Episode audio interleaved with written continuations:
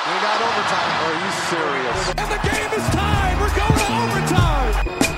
It looks like we are headed to overtime. I don't think there's any question they got it out of time.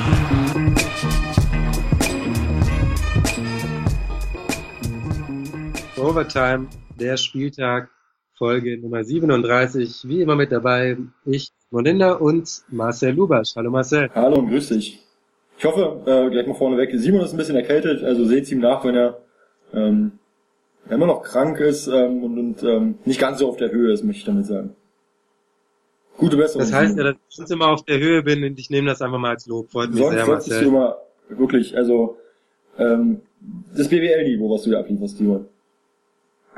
Ist das jetzt ist das ein Lob das ist, oder ein Lob, ist das ja, eher... ja, klar. Okay. Freut mich.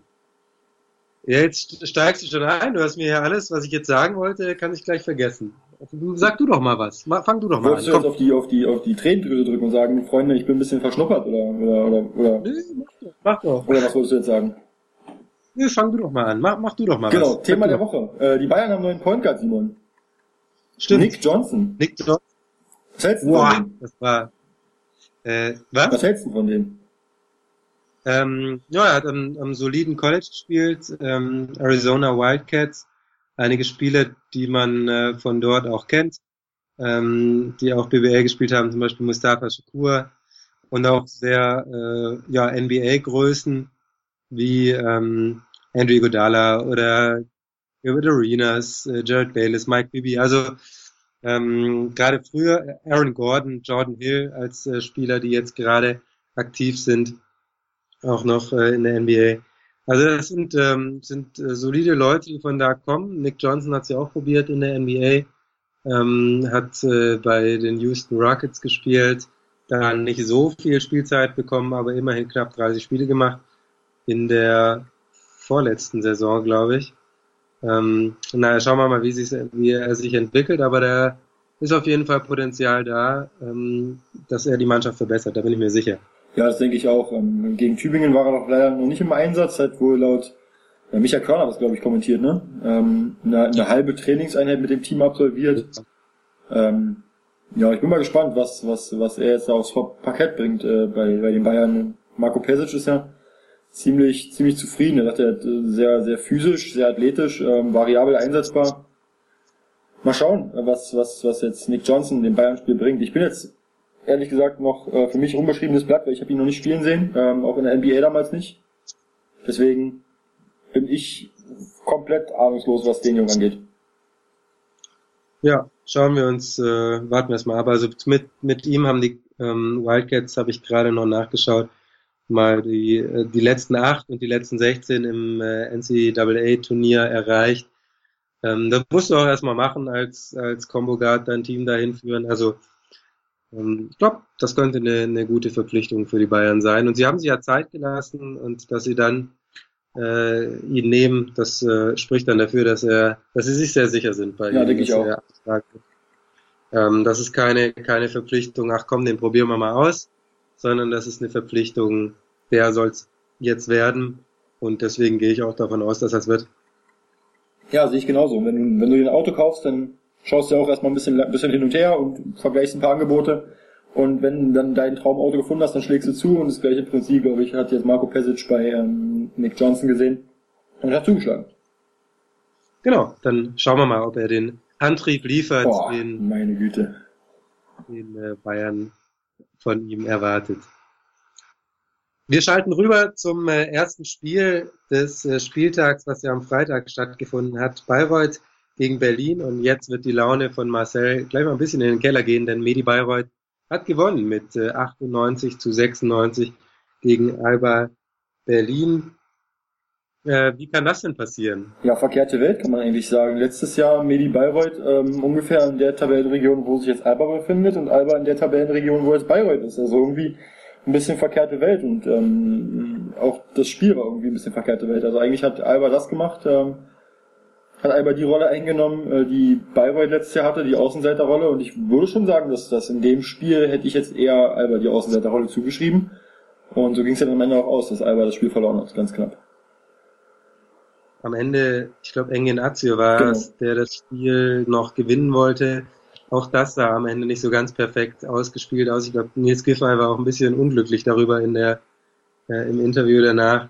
Ähm, naja, also Alba, da, da muss ich jetzt schon was tun. Ich meine, drei Siege, vier Niederlagen, das kann nicht der Anspruch sein von Alba Nein, Berlin, egal ob da Verletzte sind, egal ob da ähm, ob Brandon Ashley gegangen ist, egal. Also da sind schon klar viele Faktoren, ähm, die dazu beigetragen haben, dass Alba Berlin eben nicht so gut spielt, wie sie ähm, das äh, ja letzte, vor allem vor und vorvorletzte Saison getan haben. Aber das ist nicht der Anspruch von Alba Berlin auf Platz 11 zu stehen. Was fehlt denn? Naja, die Sache ist jetzt, du hast jetzt halt noch auch noch ähm, auf der verletzten Liste ähm, Tony Gaffney, kommt dazu ähm, mit einer Handverletzung, ist jetzt auch raus. Also wird Alba wahrscheinlich wieder auf groß nochmal nachverpflichten. Äh, wahrscheinlich wieder so ein Kurzzeitvertrag, ähnlich wie äh, Paul Carter. Ja, dann brauchst du halt einen Spieler, der Athletik besitzt und der halt mehr als drei Rebounds pro Spiel holt. Ähm, wenn du siehst, Elbedi Kikanovic diese Saison mehrere Spiele schon gehabt, wo er keinen einzigen Rebound geholt hat und das als, als Center. Ähm, und es kann halt auch nicht sein, dass dein bester Rebounder ähm, ein Shooting Guard wie Dragan Milosavljevic ist. Ähm, dann hapert in der Defense noch. Ähm, klar, Nils Giffey zum Beispiel hat im Podcast bei Telekom Basketball gesagt, wir sind ein junges Team, also jung im Sinne von noch nicht so lange zusammen. Ähm, viele Spieler haben jetzt noch nicht so große Erfahrungen gemacht auf europäischem Niveau. Ähm, ja, sind aber alles in meinen Augen nur so ähm, wischiwaschi, ähm, so, so ein Hin- und Hergeschiebe der, der Schuld. Also ich denke schon, dass, dass ähm, Alba Berlin hat die gleichen Voraussetzungen wie viele andere Teams auch. Die mussten genauso mit der kurzen Sommerpause zurechtkommen. Andere Teams und die haben es auch geschafft, sich einzuspielen. Und ähm, andere Teams hatten auch Nationalspieler, die erst spät zum Team kamen und die haben es trotzdem geschafft, sich einzuspielen. Also ähm, die Voraussetzungen gelten für alle und dann zu sagen, ja, wir, wir konnten uns ja nicht richtig einspielen, weil uns da ein Spieler fehlt, ist halt ärgerlich am Ende. Ähm, deswegen glaube ich, dass, dass diese Ausrede dann irgendwann nicht mehr gilt. Ähm, gibt viele Faktoren. Defense läuft nicht, äh, Rebounding ist, ist äh, unterirdisch. Ja, das sagt schon vieles aus eigentlich. Das, du hast das Rebounding schon angesprochen. Die beiden besten Rebounder sind ähm, Tony Gaffney, der jetzt erstmal ausfällt, und äh, Emedin Kikanovic, jeweils mit ähm, ungefähr fünf Rebounds pro Spiel. Wenn man mal auf die ähm, Team-Rebounds guckt, insgesamt, ähm, da holt Alba 28,7 pro Spiel und steht damit äh, in der Easy Credit BBL einfach mal auf einem gepflegten Platz Nummer 18. Also die allerwenigsten Rebounds pro Spiel gehen an Alba. So, schau mal, letzte Saison war Alba noch äh, unter den Top 3, was die Rebounds angeht. Beim, beim Eurocup-Spiel gegen Kimki Moskau äh, hatte Kimki Moskau genauso, genau doppelt so viele Rebounds wie Alba Berlin. Ähm, das kann nicht sein. So, dass Kimki Moskau 42 Rebounds holt und Alba einfach nur 21. Das ist, äh, so gewinnst du Spiele. Wenn du die Bretter kontrollierst, gewinnst du Spiele. Und wenn du halt äh, der, der Gegner doppelt so viele Rebounds erlaubst, äh, wie du selber holst, ähm, dann hast du halt auch verdient gewonnen. Äh, also verloren, meine ich. Ich rede mich schon ja. wieder in Rage. Äh, diesmal war es nicht so extrem bei den Rebounds. Aber ähm, eine Frage, eine Frage habe ich noch, Simon. Ähm, eine Bitte. Frage, die mich noch interessieren würde. Ja, das ist eine Sache, die mir auf dem, auf dem, auf der Seele brennt. Die, die muss ich dir jetzt einfach mal stellen. Ähm, ja. Letzte Situation, Engin Azio fault Medi Bayreuth, äh, gab ja viel Kritik dafür. Viele Leute haben gesagt, äh, dummes Foul, warum fault jetzt Engin Azio, äh, Basti Doret was gewesen, kurz vor Schluss, ähm, beim Gleichstand von 96, 96. Ähm, wie siehst du die Situation? Glaubst du auch, das war eine dumme Aktion von ihm oder denkst du, okay, er wollte das Spiel gewinnen einfach für, für sein Team? Es gibt da verschiedene Philosophien. Ähm, ich bin immer ein Fan davon zu sagen, also es gibt, es gibt ja, also wir vielleicht die Situation nochmal erklärt. Es waren noch äh, 15 Sekunden zu spielen, da hat Peyton Siever einen Korbleger verlegen, verlegt, dann äh, hat Andy Seifert den Rebound geholt und äh, gibt den Ball weiter und dann fault Enginazio Basti Doret zehn Sekunden vor Ende des Spiels. Basti Doret macht die beiden Freiwürfe rein. Äh, Azir hat den Ball dann äh, im letzten Angriff und dribbelt, versucht den Dreier, klappt nicht bei einer Sekunde äh, Restzeit und dann ist das Spiel eben vorbei. So. Und dann gibt's ja immer viele, die sagen, man muss in der Situation faulen, damit man das Spiel wieder in der eigenen Hand hat. Aber ich glaube, das ist eine, das ist eine Fehleinschätzung. Wenn du eine gute Defense spielst, dann hast du den Gegner in der Hand. Und wenn du den Gegner in der Hand hast, dann hast du auch das Spiel in der Hand. Also ich glaube nicht, dass das, dass man das so pauschalisieren kann und sagen, ähm, was tippst du denn? Tippst du jetzt mit? Ich halte doch keine Vorlesung, Marcel. Nein, ich tippe nicht ich tipp. Ja. Ich habe bloß Ähm, gerade äh, nein. ich hab bloß grad live jetzt hier im Podcast gerade ähm, aus Bonn eine Nachricht bekommen ähm, bezüglich äh, Podcast-Anfragen, deswegen musste ich gerade mal drauf antworten. Oh, oh.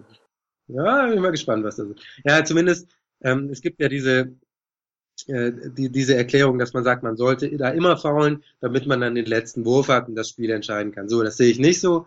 Ich denke, wenn du auf deine Defense vertrauen kannst, dann ist es immer besser, wenn du, ähm, wenn du verteidigst und wenn du sagst, wir, wir, ähm, wenn, also falls, das ist es eben, falls du auf deine Defense vertrauen kannst, dann ist es immer besser, wenn du sagst, du verteidigst und du versuchst dem Gegner das so schwer wie möglich zu machen. Vielleicht kriegst du noch einen Rebound, kannst noch irgendwie in den Fastbreak gehen. So. Wenn du aber Alba Berlin bist aktuell und du hast in diesem Spiel bis zur 39,5. Minute schon 96 Punkte kassiert, dann darfst du auf deine Defense nicht vertrauen und du hast schon 96 Punkte erzielt, dann kannst du auch vielleicht darauf vertrauen, dass du nochmal einen Punkt machst. Also ich fand die Entscheidung, ähm, da zu faulen, in Ordnung, ähm, eben weil Alba Berlin eine sehr schlechte Defense spielt und aktuell man sich einfach nicht darauf verlassen kann, dass die so Bomben festhalten äh, im, äh, am Ende. Und äh, deswegen äh, fand ich das okay. Gleichzeitig ähm, ist die Sache aber auch die gewesen, dass es äh, nochmal eine andere Situation ist, als man es ja oft hat. Oft ist es ja so, dass dann nochmal eine Auszeit war und dann sagt man, dann fault man. Das ist wiederum ähm, nochmal eher nachvollziehbar, weil eben nach einer Auszeit der gegnerische Coach ja die Chance hatte, ein Play aufzuzeigen, äh, aufzuzeichnen und dieses Play umzusetzen ist dann natürlich einfacher, als wenn du deinem Spieler den Ball gibst und der dann halt irgendwas kreieren muss. Das ist, ähm, kannst du vielleicht nochmal leichter was rausspielen mit einem Play. Trotzdem fand ich das in der Situation in Ordnung, dass Azio gefault hat. Ähm, gleichzeitig zehn Sekunden sind natürlich auch wieder wenig Zeit. Das ist eine, ist eine schwierige Situation, aber bei der Defense von Alba ähm, finde ich es eigentlich, eigentlich okay, dass gefault wurde. Gleichzeitig wiederum die Sache, dass wohl kein Timeout mehr da war, das macht es wieder schwieriger. Aber Bin ein bisschen gespalten, also, aber was, okay. was mich halt positiv an der Situation stimmt, ist, äh, dass Azü, äh, Azü in der Situation Verantwortung übernommen hat. Das äh, fehlt dem Alba-Spiel so ein bisschen. Ähm, und er war gut drauf. Er hat vorher, glaube ich, noch zwei Dreier getroffen. Ähm, sehr, eigentlich, ich glaube, eins zum Ausgleich sogar. Äh, ein paar Minuten vorher. Und ähm, da hat er schon gezeigt, dass er gut drauf ist an dem Tag. Und ähm, ja, wenn du jetzt als Spieler denkst, okay, ich gehe jetzt für Sieg und ich, ich faul ihn jetzt, wenn er beide trifft, okay, dann treffe ich halt den Dreier. Und äh, Azio war drauf, er wollte das Spiel gewinnen. Und Nils hat es nach dem Spiel gesagt, äh, Nils Giffey, ähm, weißt du, er wollte das Spiel für uns entscheiden, das Spiel für uns gewinnen und das respektiere ich erstmal und da, da bin ich auch dabei. Andererseits bin ich aber auch eher ein Freund davon zu sagen, ähm, ich spiele jetzt meine beste Defense und kommt her, versucht irgendwie was zu kreieren, wir spielen unsere beste Defense und wenn ihr euch dann den Game Winner trefft, habt ihr euch verdient, weil ihr habt euch erarbeitet, aber ansonsten gehen wir halt in die Overtime und so hätte ich es auch ausgespielt, aber gut, hätte, hätte Fahrradkette. Aber die beste Defense von Alba Berlin ist aktuell auch nicht so angsteinflößend. Du sagst es, ja. Aber gut, genug von, von, von Alba Berlin. Jetzt haben wir einen halben Podcast über Alba gesprochen. Gibt ja noch viele andere Nee, Spiele. das das können wir nicht machen. Genau. Ein Team, äh, was ist äh, ungefähr in einem ähnlichen Etatbereich vielleicht, äh, wenn man den einen oder anderen Statistiken glauben darf, ähm, angesiedelt ist wie Alba Berlin, ist aber aktuell deutlich besser macht. Und deswegen auch äh, ungeschlagen durch die Easy Credit BBL fliegt. Das ist Ratio Farm Ulm. Sie haben auch ihr siebtes Spiel jetzt in der Easy Credit BBL gewonnen. 79 zu 75 in Gießen. Ähm, verdienter Sieg und am Ende irgendwie knapper als gefühlt, oder? Ja, also es sah halt schon eher aus nach mh, Dominanz von Ulm. Ähm, aber da haben sich halt irgendwie selber auch ein bisschen die Beine gestellt, dass, ähm, dass Gießen wieder rankam. Ja, und am Ende, und am Ende ähm, Taylor Brown äh, das Spiel quasi entschieden. Also ich finde, der ist, der Junge ist so ein bisschen unterschätzt, ähm, glaube ich, zur Zeit, dass ähm, ich glaube, ein Stil war es gewesen am Ende. Ähm, Ja, eine halbe gut- Minute, gute halbe Minute vor Schluss. Genau, Ja. und äh, somit quasi den Ulmer noch den, den, den Sieg äh, nach Hause gebracht. Also der wird echt unterschätzt, glaube ich, und geht so ein bisschen unter zwischen den zwischen Raymar Morgan, Braden Hobbs und Chris Babb und Sean Butler und Ulbrecht und wie sie alle heißen. Ähm, Der macht auch einen richtig guten Job, Taylor Brown, glaube ich. Also das glaube ich, äh, ist halt ähm, ja so ein bisschen, bisschen äh, unterm Radar, das wollte ich damit sagen.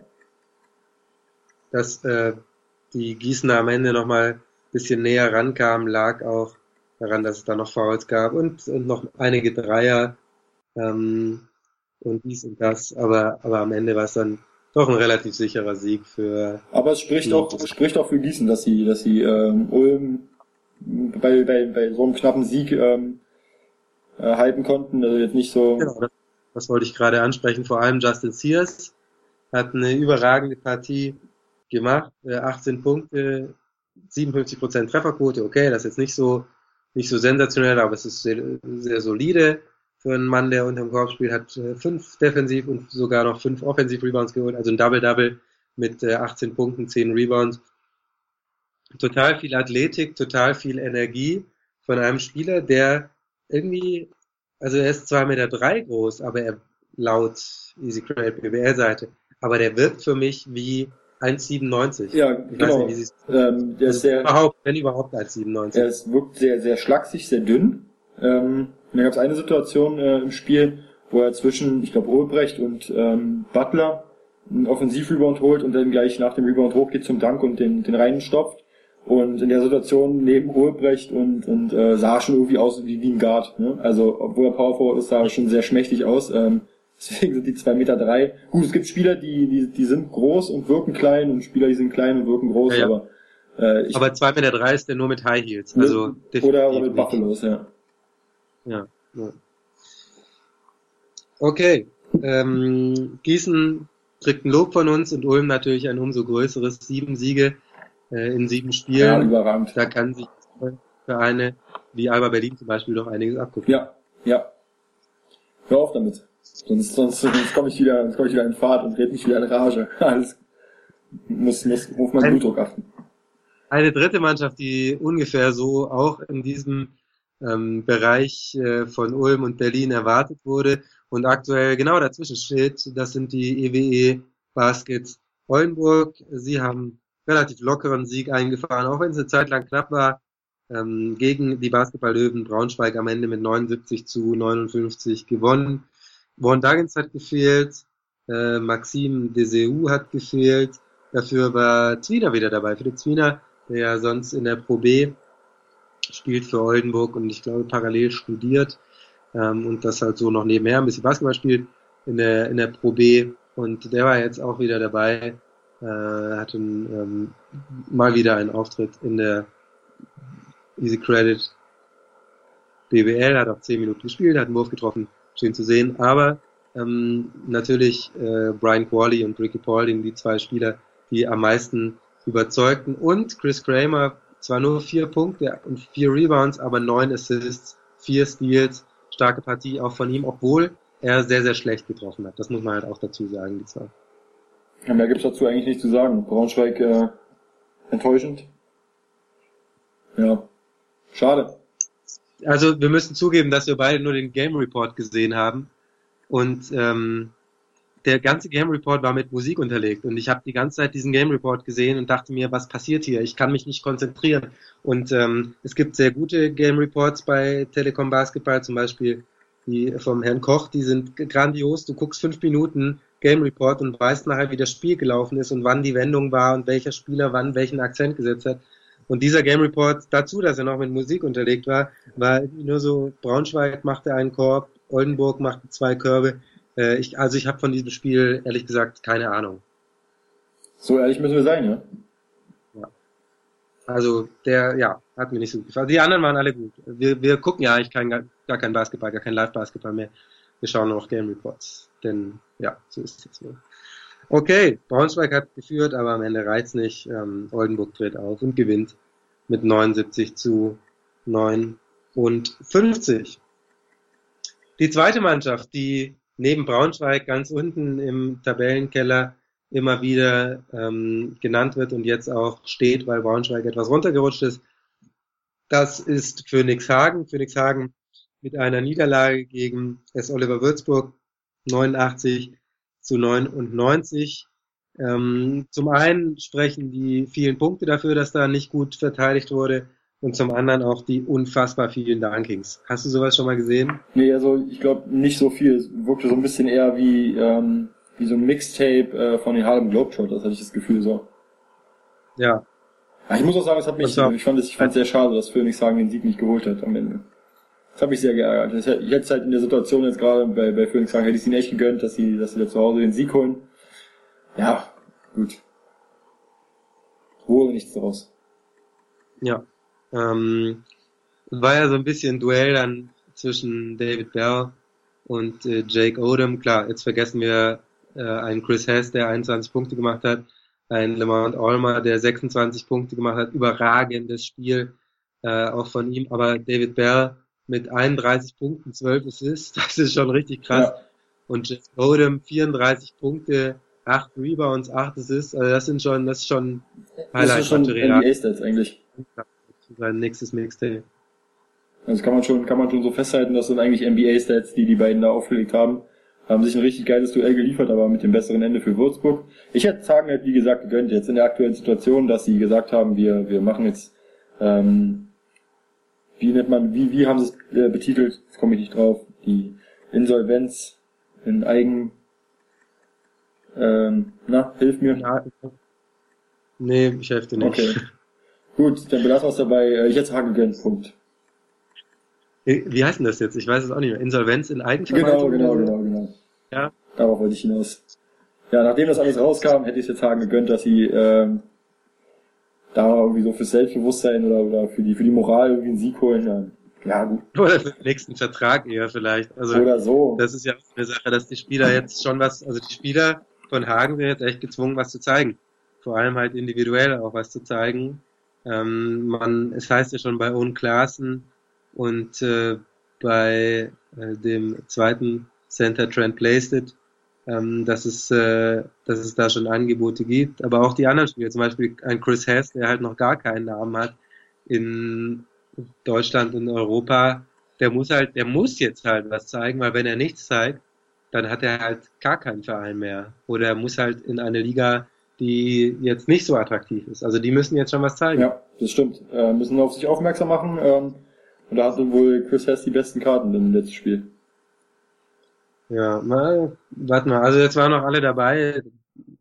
Es ist irgendwie, es ist irgendwie so schade, jetzt dem, dem Verein auch zuzugucken oder dem, der Mannschaft zuzugucken, die wird jetzt langsam nacheinander zerfallen und dann werden wir schauen, welche Spieler da dann noch bleiben werden und ähm, wie viele sie sich halt noch leisten können, wie viele nicht. Da Für bin ich echt gespannt, was da jetzt passiert, wie das weitergeht. Dann. Ja, man hat halt, also es ist halt schwierig auch darüber zu reden, weil wir halt keine Ahnung haben, ne?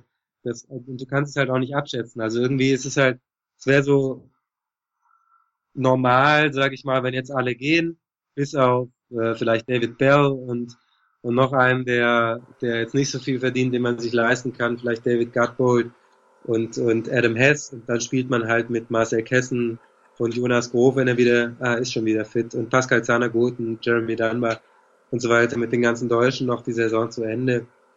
Hm, ja, viel, viel mehr kann ich mir da nicht vorstellen. Also ich kann mir nicht vorstellen, dass die, dass die Top-Verdiener und das werden halt vielleicht neben, neben Bell vor allem die, die großen Spieler sein, Klaassen und äh, Placed, dass, dass die in, in Hagen bleiben, das kann ich mir beim besten Willen nicht vorstellen. Nee, da bin ich genau äh, genauso bei dir. Es äh, fällt mir auch schwer, da irgendwie dran zu glauben. Würzburg dagegen sah defensiv sehr schlecht aus. Wieder einmal. Ja, 89 Ähm, Punkte sagt erstmal aus, dass es nicht so überragend war. Also gegen Hagen hätte man letztes Jahr gesagt, kann mal passieren und Hauptsache du gewinnst das und machst fast 100 Punkte. Aber wir sind hier ja ein, ein kritischer Podcast, deswegen loben wir Würzburg jetzt nicht für die Nein. 99 Punkte. Wir kritisieren sie für die 89 Punkte und sagen, da muss einiges besser Ja, werden. nur so kannst du dich Was- entwickeln. Was- Alles besser werden. Also da muss ja, es muss ja schon viel besser werden. Amen. Ja, da hast du recht. Muss viel besser werden. Also wenn du 89 Punkte bekommst, Hagen ist halt auch nicht mehr Hagen aus der letzten Saison, wo, wo, wo jetzt alle Ballermänner dabei sind. Ähm, dann 89 Punkte zu bekommen, sagt auch nicht, sagt auch viel aus über deine eigene Defense, ne? Ja, es war halt, aber es war halt auch die Team-Defense war nicht gut und vor allem auch die individu- individuelle Defense war auch nicht gut. Es waren ja gerade diese, diese Dunks, die ähm, zum Teil einfach in, äh, aus Situationen rauskamen, in denen ein Spieler komplett geschlafen hat. Ich habe einige Male an diese Situation zurückgedacht aus der NBA. Ich weiß nicht, ob du die kennst. Äh, war auch bei Shackton Fool mit Otto Porter, der Otto Porter, wie auch immer er heißt, äh, von äh, den Wizards, der irgendwie an der Dreierlinie stand und einen Spieler verteidigt hatte, der schon leider drei Sekunden zuvor irgendwie ja, ich weiß, was du meinst. ja, okay, ich weiß. Und, und, äh, und Jack O'Neill hatte größten Spaß daran, mit, mit Autopilot und so weiter seine, seine Witzchen zu machen. Aber also wenn, wenn Jack O'Neill sich dieses Spiel angucken würde, hätte er auch viel zu lachen. Ja, da wurden schon einige defensive Rotationen ähm, das ein oder andere Mal verpasst, das stimmt schon, da gebe ich dir recht. Ja. Man müsste ja sagen, es wurden hin und wieder ein paar defensive Rotationen gelaufen. Ja, und dann nimmt Jake Odom halt irgendwie 15 Würfe und 18 Freiwürfe. Das ist halt so krass einfach. Also den haben die halt einfach nur noch gefault. Also das ist, ja, das war, also, boah, okay. kein, kein Nächstes Spiel, Spiel für Leute, die gerne Euroleague gucken. Sagen wir es mal so. Nächstes Spiel. Nächstes Spiel. Du machst heute richtig Stress, Mann. Wir haben erst 25 Minuten oder so und wir, na gut. Aber bevor wir uns Äh. auf ein Spiel so einschießen und, äh, und äh, auf Würzburg rumhacken, das haben sie jetzt auch nicht verdient. Sie haben gewonnen im Endeffekt und das ist gut. Okay. Glückwunsch nach Würzburg. Hauptsache gewonnen. Genau. Frankfurt dagegen hat vier Spiele in Serie verloren vor dem Spiel gegen Rasta Fechter und auch das fünfte in Serie ging verloren 61 zu 68 aus Sicht der Männer vom Main. Ähm, ab Mitte des dritten Viertels hat äh, Stefan Koch ähm, erzählt, im äh, Game Report wurde das ganze Spiel irgendwie schlechter und fahrig. Fechter konnte sich dann aber nochmal steigern und vor allem Scott Machado war super stark. Ich denke, das ist eine tolle Zusammenfassung des Spiels. Machado mit drei Dreiern, 15 Punkte, sechs Assists, vier Steals, ähm, tolle Partie gemacht und am Ende des Spiels gemeinsam mit Devin Cersei gewonnen. Ja, du musst aber auch sagen, dass äh, Frankfurt, ähm, das haben wir ja schon vorher, vornherein gesagt, dass Frankfurt da schon ein bisschen so die Qualität fehlt. Ähm, Chevron Shields ragt so ein bisschen heraus derzeit. Ähm, Quantis Robertson, ja, aber ansonsten hast du halt kaum irgendwie große Qualität im Team, die jetzt so ein, so ein, so ein enges Spiel halt auch gewinnen können. Und anders bei Rasta Fechter, die halt als Aufsteiger trotzdem ähm, mit super viel ähm, ähm, Erfahrung ähm, in, die, in die Saison gegangen sind. Äh, Scott Machado trägt das Team so ein bisschen als Point Guard. Äh, Devin Searcy macht, hat einen guten Job gemacht im letzten Spiel. Ähm, das passt schon alles insgesamt da bei, bei Rasta Fechter. Ja, wir hatten ja angekündigt, dass sie ihre Spiele gewinnen werden. Endlich geht's los. Ja, Bei äh, Frankfurt die Neuverpflichtung Du. Kwame Brown. Wie du bitte? Orakel, sage ich. Du hast es einfach Ja, vorhergesehen. Wir, wir Orakel. Ja, das Overtime-Orakel. So muss das sein. Kwame Warren, ähm, viel Spielzeit gesehen, die meiste sogar von allen Frankfurtern, aber so ganz überzeugend sieht das auch noch nicht aus. Ist auch irgendwie nicht so ein richtiger Point Guard, den, den Frankfurt da geholt hat. Ähm, ja, also war auch wenig zu sehen von ihm im Game Report und auch im Spiel. Er war zwar immer da, aber hat wenig Würfe genommen, ein paar Assists gespielt, okay.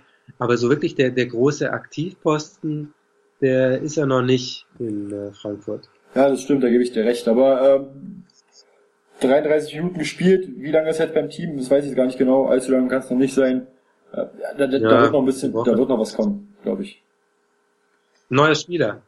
Nein, von von von Vaughn wird noch was kommen. Ja, mh. warten wir es ab. Ich bin da nicht so sicher. Also ich, er ist kein, ist nicht so der der Point Guard, wie man ihn von Gordy Herbert Teams kennt. Ähm, ja, äh, okay, wir warten, wir warten das ab. Das ist unser Lieblingssatz geworden. Machen wir. Was anderes können wir aber nicht machen, ne? Stimmt. Außer wir orakeln wieder. Zum Beispiel so, wie wir es bei Fechter getan haben. Haben Okay, auch also ich bin schon der Meinung, dass, dass wir von Kwame Vaughn noch ein bisschen was sehen werden. Ich denke so ein, zwei Spiele wirst du schon von ihm so 20 Punkte sehen. Ganz sicher. also ein, zwei Spiele mit 20 Punkten, dafür hole ich keinen Spieler. Nein, in, Aber in den ich glaub- nächsten ein bis zwei Spielen wirst du von ihm 20 Punkte sehen. In den nächsten ein bis zwei Spielen 20 Punkte von Kwame One. Okay. Äh, wir in Ordnung. Ich sage, Kwame One schafft das nicht.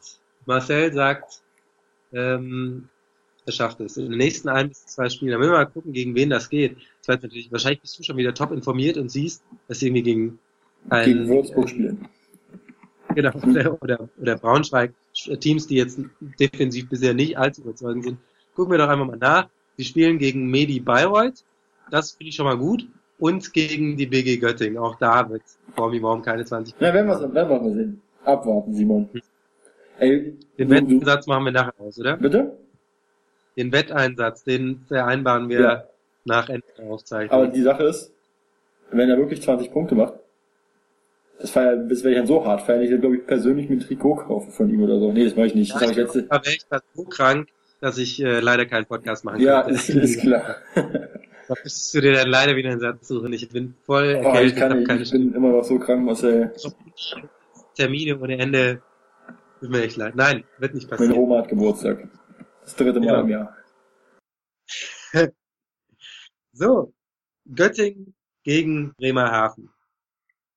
76 zu 66, am Ende ziemlicher Dreierregen, den äh, die Pfeilchen da haben herunterprasseln lassen auf die Eisbären. Und ähm, am Ende ein verdienter Sieg für Göttingen und eine, wieder eine tolle Mannschaftsleistung mit, mit vielen schönen Aktionen. Göttingen immer ähm, ein cleveres, cleveres Team, finde ich persönlich, gefällt mir sehr gut. Gerade Scott Everton hat wieder tolle Aktionen gehabt. Der für mich, so natürlich neben Mark Knight, aber die Überraschung der Saison bisher ist, weil er einfach so solide spielt und er sieht halt nicht so aus irgendwie. Also es tut mir leid, es ist nicht so ein, er hat er sieht so ein bisschen, also ich denke mal an Dirk Nowitzki, so in seinen jungen Jahren, wie er so ein bisschen, ah, äh, noch nicht so ganz äh, locker vom, vom Fuß und so weiter. Naja, aber Scott Everton gefällt mir bisher sehr gut. Über Scott Everton haben wir aber schon sehr viel gesprochen hier im Podcast und deswegen wollen wir mal über andere Spieler von Göttingen sprechen, die mit äh, dafür verantwortlich sind, dass äh, Göttingen äh, jetzt auf einem soliden zwölften Platz steht, drei Spiele bereits gewonnen hat, fünf Niederlagen, okay, das geht in Ordnung für die BG, hatten ja drei Spiele, äh, Entschuldigung, zwei Spiele ganz zu Beginn der Saison gewonnen, dann fünf Niederlagen, jetzt wieder ein Sieg. Wer mir persönlich sehr gut gefällt diese Saison ist äh, Adam Weleskowski, macht äh, gut zehn Punkte, holt seine vier Rebounds, ähm, ordentliche Wurfquoten, geteilten Assist pro Spiel und äh, ist so ein richtiger Leader geworden. Wie siehst du ihn? Naja, er hat ja in Ludwigsburg jetzt nicht, oder verbessere mich, wenn ich falsch liege, aber er hat ja in Ludwigsburg nicht allzu große Rolle gehabt. Ähm, häufig nur so ein paar Minütchen gespielt, jetzt eine deutlich größere Rolle in Göttingen, deswegen wahrscheinlich auch der Wechsel nach Göttingen.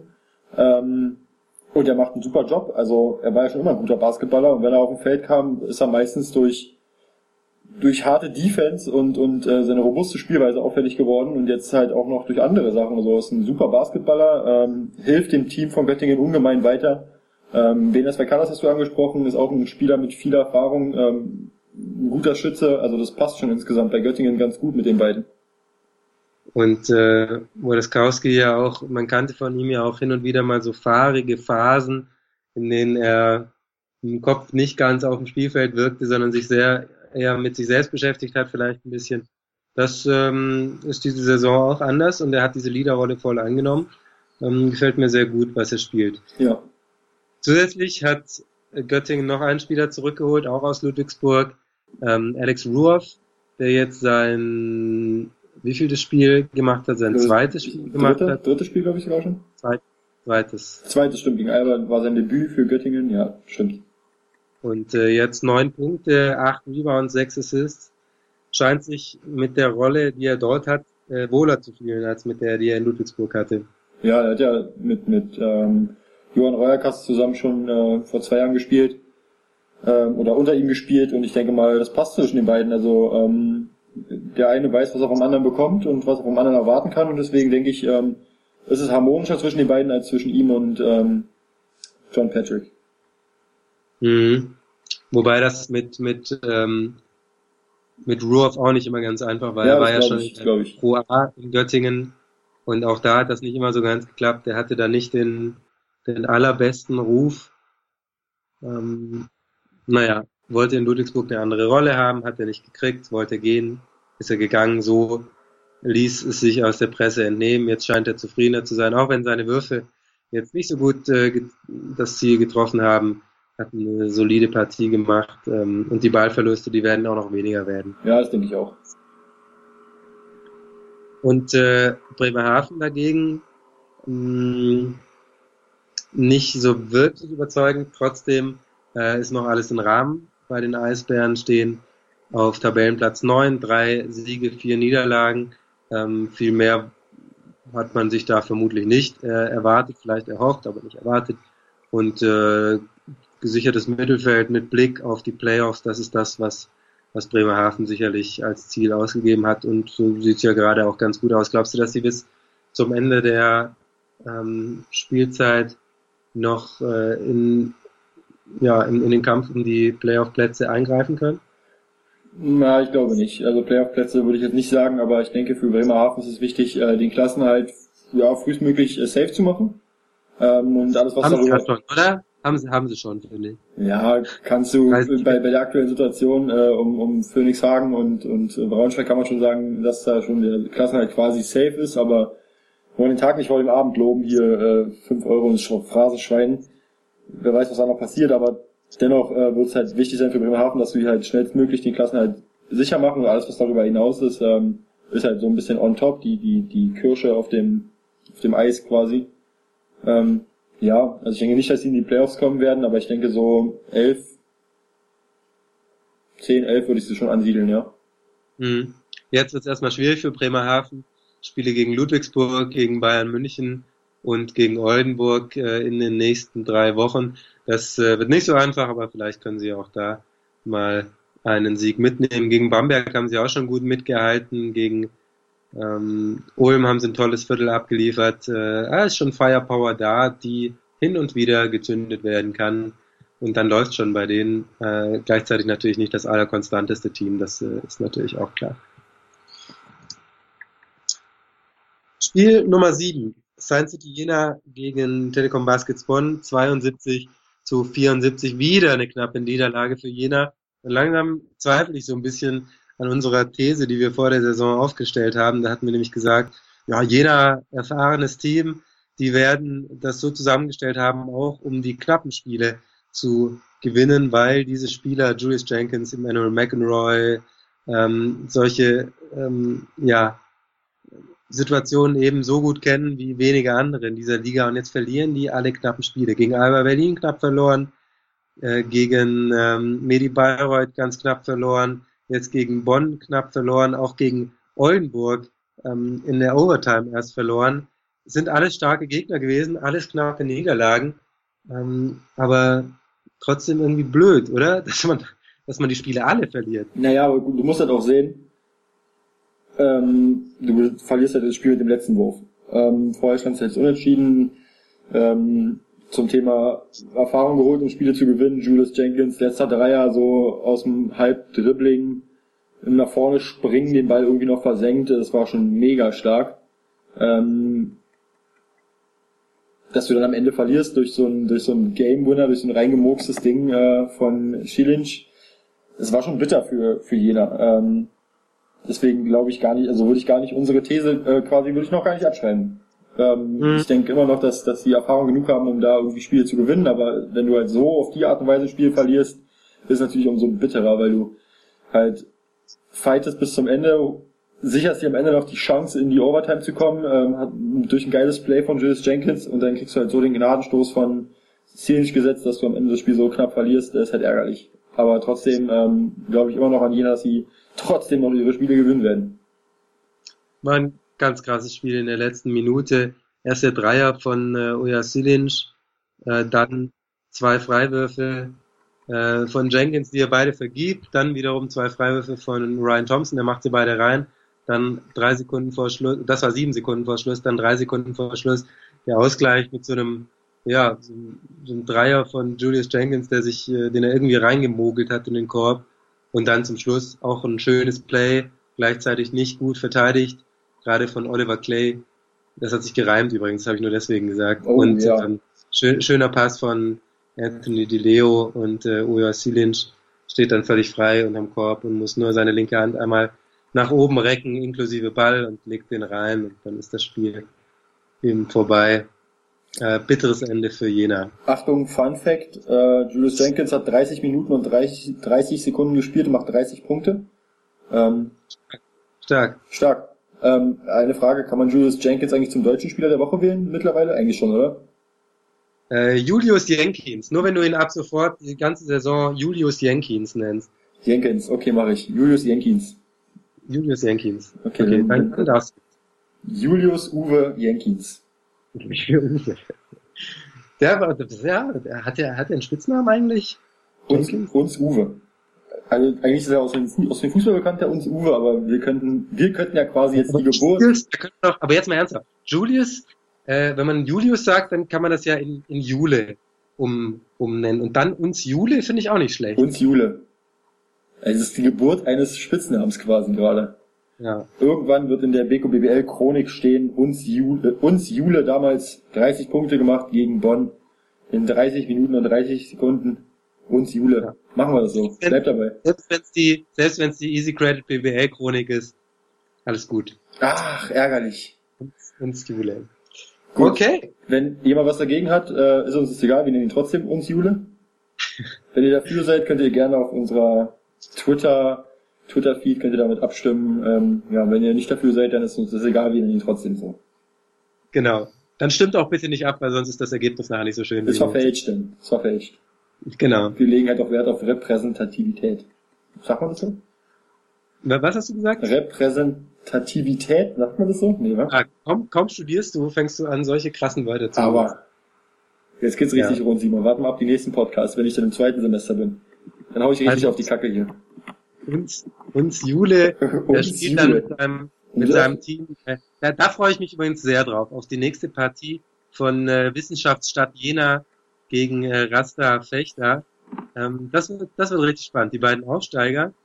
Ähm, das, äh, da, da freue ich mich drauf. Ich glaube, ein Montagsspiel, kurios, aber ist so. 7.11., 19 Uhr. Toll, werden wir nicht drüber reden können, weil es zu spät ist für unseren Podcast wahrscheinlich. Dann machen wir nur einen Podcast über dieses Spiel, Simon. Du Ja, genau. flexibel Ja. sein. Wir machen einen Live-Podcast oder so. Boah, Gleichzeitig zum Spiel. Es wird Zeit, zum nächsten Spiel zu gehen, bevor du noch kreativer wirst. Und äh, da können wir gleich über kreatives Interviewverhalten reden. Äh, FC Bayern Basketball gegen die Walter Tigers aus Tübingen 82 zu 70. Ähm, über Nick Johnson, den neuen Point Guard, haben wir schon gesprochen, machen wir jetzt nicht mehr. Schnell 20 Punkte Vorsprung für die Bayern, 30 zu 10. In der zweiten Halbzeit Bayern dann nicht mehr so gut. Ähm, am Ende von 28 Punkte hatten sie zur Halbzeit geführt, geht das Ganze runter auf 12 Punkte, trotzdem ungefährdeter Sieg. Das ist die Zusammenfassung so. Und jetzt, hast du die, hast du das Interview gesehen mit äh, von Markus Krawinkel mit Sascha Djordjevic? Nein, habe ich nicht gesehen. Aber ich habe es gelesen, dass, dass äh, Djordjevic äh, den Herrn Krawinkel ordentlich eine, eine Watschen verpasst hat, wie man da sagt. Das war so, das war so Greg Popovich-Style. Ja, Er hat die, er hat, äh, also vorm, vorm Spiel, glaube ich, hat, hat Krawinkel gesagt, ja, wie sieht's denn aus? Was ist denn passiert beim, beim letzten Eurocup-Spiel in der zweiten Halbzeit? So unaufmerksam und dann war Djordjevic so richtig angefressen, meinte, naja, wenn du mich positiv, wenn du mir positive Fragen stellst, dann, oder positive Sachen, wenn du mir über positive Sachen sprichst, dann spreche ich auch mit dir über negative Sachen. Da hat Krawinkel gesagt, ja, es war ja insgesamt eine tolle Leistung, ein toller Sieg. Und dann hat Djordjevic gesagt, ja. Und dann hat äh, Krawinkel, das fand ich auch stark, dann einfach gesagt, ja, dann vielen Dank fürs Interview. hat er dann auch weiter zu, fand ich auch schön. Also ehrlich gesagt, ähm, finde ich komisch. Also vom, äh, klar, jeder, irgendwie Popovic schon immer lustig und so mit seinen, mit seinen Interviews, aber irgendwie finde, also, ich finde das auch blöd. Natürlich muss der Journalist fragen, was nicht gut gelaufen warum das nicht gut gelaufen ist. Mich interessiert doch nicht, wenn, wenn man fragt, was, was, ist, was hat gut funktioniert, das sehe ich selber. Aber ich will sehen, warum, warum Dinge nicht funktioniert haben und, und wieso das äh, Gerade, gerade weil der Coach natürlich auch Dinge anders sieht als wir Fans. So, wir, wir sehen halt in der Aktion XY passiert und denken uns, ah, wieso hat er das so und so nicht gemacht? Ähm, und dabei war das vom Coach eine Anweisung, was das genau so macht. Und vielleicht kann er solche Situationen in einem Interview auflösen. Ja, Aber was ich ja, viel witziger also, fand, in Ordnung. Äh, trotzdem natürlich irgendwie lustige Situation. Lohnt sich auf jeden Fall nochmal reinzugucken bei Telekom Basketball in das Interview. Ähm, und der Gesichtsausdruck von Markus Krawinkel nach dem Ende des Interviews spricht schon Bände. Er war nicht ganz glücklich darüber, was äh, Sascha Djordjevic da veranstaltet hat. Was ich, was ich mega witzig fand, auch an diesem Wochenende, jetzt mal, wo wir gerade bei, bei, beim Thema Interviewführung sind, ähm, hast du zufällig am Wochenende NFL geguckt? Football. Ja, aber nur ganz kurz. Ich habe nur das dritte Viertel. Hast du das, hast du das Interview gesehen äh, von dem Sat 1 äh, Fanreporter? In, in, das habe ich mitgekriegt. das war ultra lustig. Also für die Leute, die es nicht mitbekommen haben, das war, glaube ich, das eine der lustigsten Situationen, die ich bisher beim Football gesehen habe. Äh, der, der Kicker von, wer war es gewesen, von den Bengals oder von den Redskins? Wir hatten am Ende, ich glaube, von den, Dustin Hopkins war das. äh, jedenfalls äh, ein Kicker wurde halt gefragt nach dem Spiel, äh, was dann halt nicht so gut lief und ich glaube äh, zu meinen, dass in den NFL, bei den Footballstatuten steht halt drin, dass du die Spieler nach dem Spiel nicht einfach am Spielfeld interviewen darfst. Außer du hast jetzt eine offizielle Genehmigung von dem jeweiligen Team. Und ja, der Kollege von Sat1 steht halt ganz locker da mit dem Kicker und sagt, ja, was lief da nicht so gut und warum, warum hast du denn den Kick verschossen? Man muss dazu sagen, dass er am Ende ein wichtigen, wi- wichtiges Field Goal nicht gemacht hat, Hopkins von den Redskins, und dann ähm, dieses Spiel unentschieden ausging, was nur ganz selten passiert. Also völlig verrückt am Ende auch. So, und jetzt darfst du weitermachen. Und dann standen die beiden da eben am Jedenfalls standen die, Spielfeld dran. standen die beiden am Spielfeldrand und äh, er stellte die Frage und dann kam von der Seite irgendwie so ein Security und Brötchen, no, no, Ja, no, no. Das war der, das war der Pressesprecher. Oder, oder, oder so. Jedenfalls, wie der dazwischen Was? gesprungen ist und den, den Report beiseite geschoben hat, das war einfach sensationell. Das war ganz großes Kino. Das, sowas in der, in der Easy Credit BBL könnte ich mir auch lustig vorstellen. So in der Mixed Zone kommt auf einmal so Georgievich angerannt und schubst einfach den Reporter weg, den Krawinkel so, no, no, no. Ja, das wär, kann ich mir auch schön vorstellen. Ja. Also, Ermunterung an alle äh, Pressesprecher der BBL. Sowas ist, äh, sowas, also wenn man mal ins Fernsehen will, das wollen die Pressesprecher natürlich eigentlich nicht, weil ähm, wenn, Aber- sie, wenn sie da drin sind, dann müssen sie meistens Dinge erklären, die kein anderer erklären will. Und wenn kein anderer was erklären will, dann ist meistens schwierig für einen Club gerade.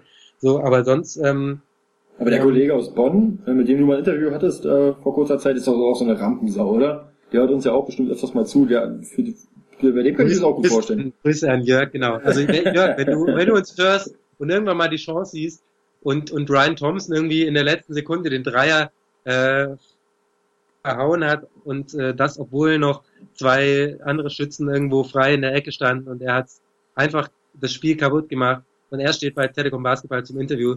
Komm einfach ins Bild, schrei no, no, no und zieh ihn in die Kabine. Äh, Also würde würde ich äh, Und reiß den Kameramann noch mit um, bitte. würden wir, würden wir in diesem Podcast honorieren. Wird dir wahrscheinlich nicht viel bringen, aber Du, würden wirst, wir hier, du wirst den Overtime Gedächtnis Award kriegen. genau, den wir dann persönlich für dich basteln würden. Ja. Aus Pappmaché und Alufolie. Ja, das kommt dann im zweiten Semester bei dir dran wahrscheinlich, ne? Genau, Basteln und Klatschen kommt dann daran. Genau. Okay, ein Spiel haben wir noch, äh, das noch ansteht und das war, ähm, ich habe dieses Spiel gesehen, weil es in Ludwigsburg stattfand, aber alle, die dieses Spiel gesehen hatten, haben nicht allzu viel Spaß daran gehabt, denn Ludwigsburg und Bamberg spielten 48 zu 60 gegeneinander und 48 zu 60 spielten sie gegeneinander, weil sie beide sehr ordentlich verteidigt haben, aber auch, weil sie beide offensiv wirklich schlecht waren. Ja, das kann man so stehen lassen. Ich habe äh, das, das Spiel, weite Teile von dem Spiel gesehen und es war zum Teil schon harter Tobak, weil ähm, zum einen willst du natürlich sehen, dass Teams gut verteidigen und das haben beide Teams. Zum anderen willst du aber auch sehen, dass, äh, dass es ordentlich äh, zur Sache geht und ähm, viele Offensivaktionen gibt und das gab's halt nicht. Das schließt sich ja nicht aus. Also es schließt sich ja nicht aus. Es ist ja geile Defense und gute, also du musst halt irgendwie Also wenn Defense du, wenn du eine geile Defense aushebelst mit einer noch geileren Offense, dann ist es Ja. das beste Spiel, was du, dann, dann, dann mach alles um dich rum aus, äh, so schick die Freundin ins Schlafzimmer, mach was du willst ähm, und guck dir dieses Spiel an. Aber bei dem war es halt nicht der Fall, ne?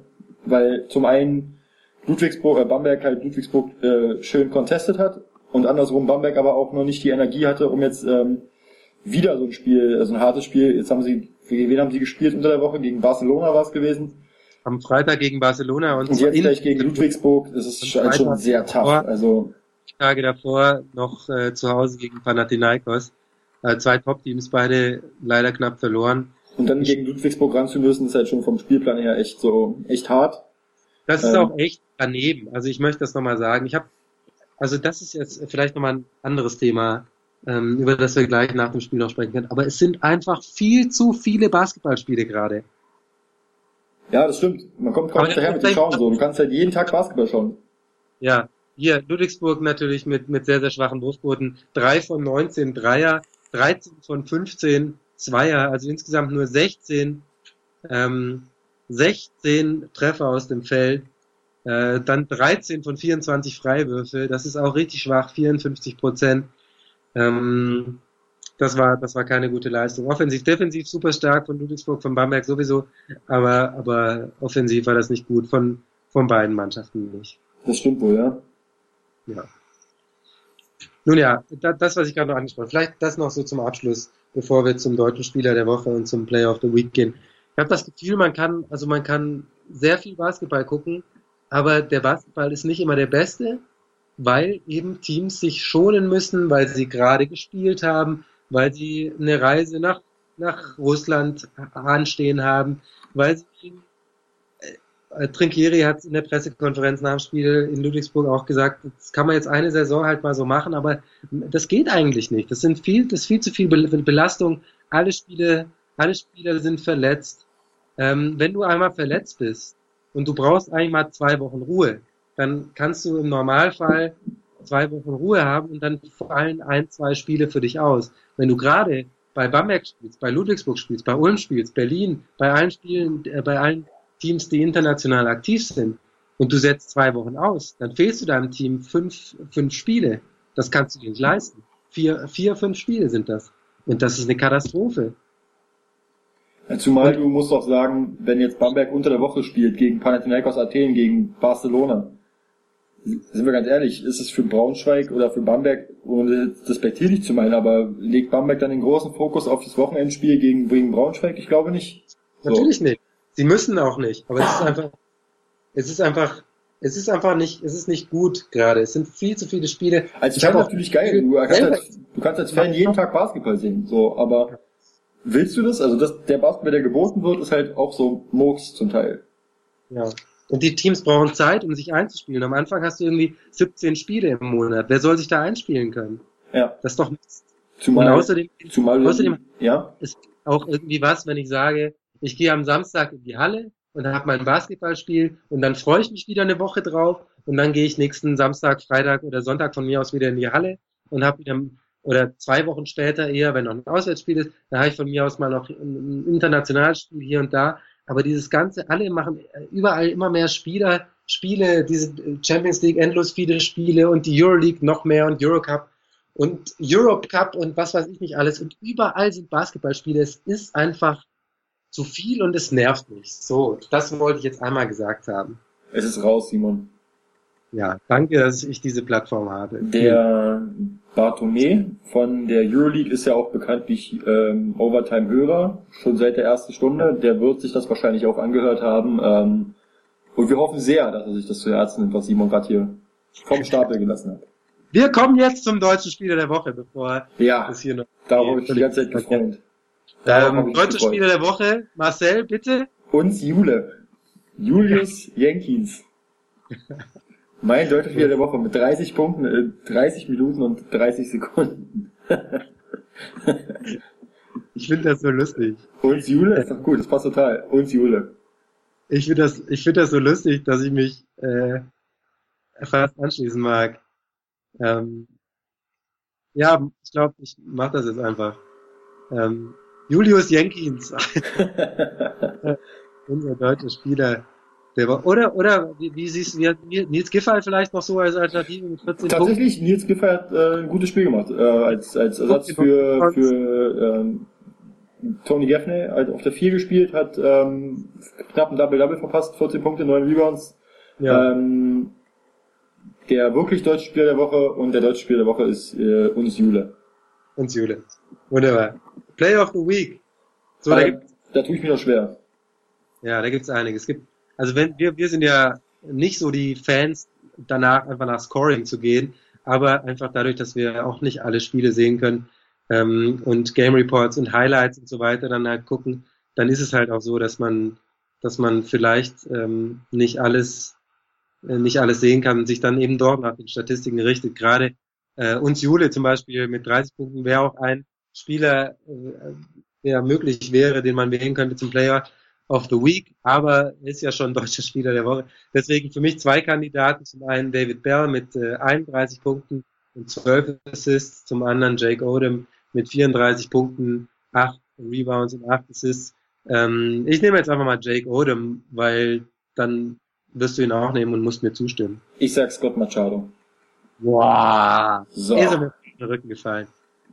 So. Odom, dein erklärter Lieblingsspieler, in einem Spiel 13 Fouls, hat eine Effektivität von 38. Ja, okay, Jake Odom. Das muss ich ja jetzt sagen. Hört ihr das Klatschen? Der hat geklatscht. Ja, Ich habe Marcel überzeugt. Ich bin glücklich. In Ordnung. Das Mach war mal. die letzte Folge Overtime. Es wird nie wieder Overtime. Wenn es am schönsten ist, soll man aufhören. Nein, hör auf, die glauben das sonst noch. Es gibt Leute, die können nicht mit Ironie. Glaube ich nicht. Das war ein Scherz. Nicht So. unsere Zuhörer, die können mit Ironie. Ähm, ja, Jake Odom für mich. Scott Machado für dich ist auch okay. Machen wir das so. Halten wir es fest. Ist vorbei. Wir sind durch. Jo, haben wir. Haben wir. Sag mal das in Berlin so. Haben wir. Ja, haben wir Schön. drinne. Also ist fertig, ist aufgenommen. Das freut mich. Okay, das war Overtime Folge Nummer 37, wenn ich richtig mitgezählt habe. Jawohl. Und, äh, was? Jawohl, hast du. Du hast richtig mitgezählt. Schön. Ich habe zu Hause so, so, so eine Kanten im Brett, weißt du, da mache ich mal so eine Kante rein. Deswegen weiß ich auch immer, welche Folge wir haben.